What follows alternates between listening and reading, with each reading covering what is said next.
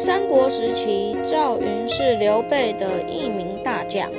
一次，曹操指挥军军队，汉中楚国老将黄忠率领兵渡过汉水，准备接取曹曹军大批粮草。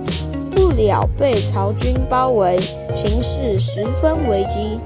当赵云得知这个消息后，马上带兵前去救援。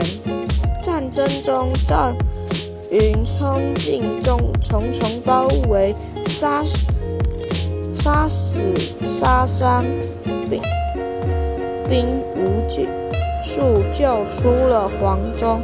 曹操知道后，立即亲自带兵打曹云。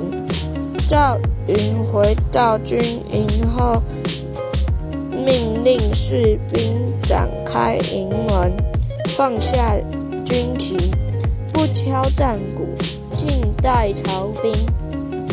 曹操带领大军赶上曹云的领地后，看到一幅这一幅景象，以为曹。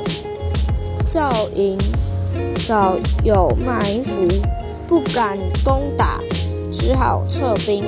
刘备知道后说：“赵云勇救黄忠，吓跑曹兵，真是一身是胆。”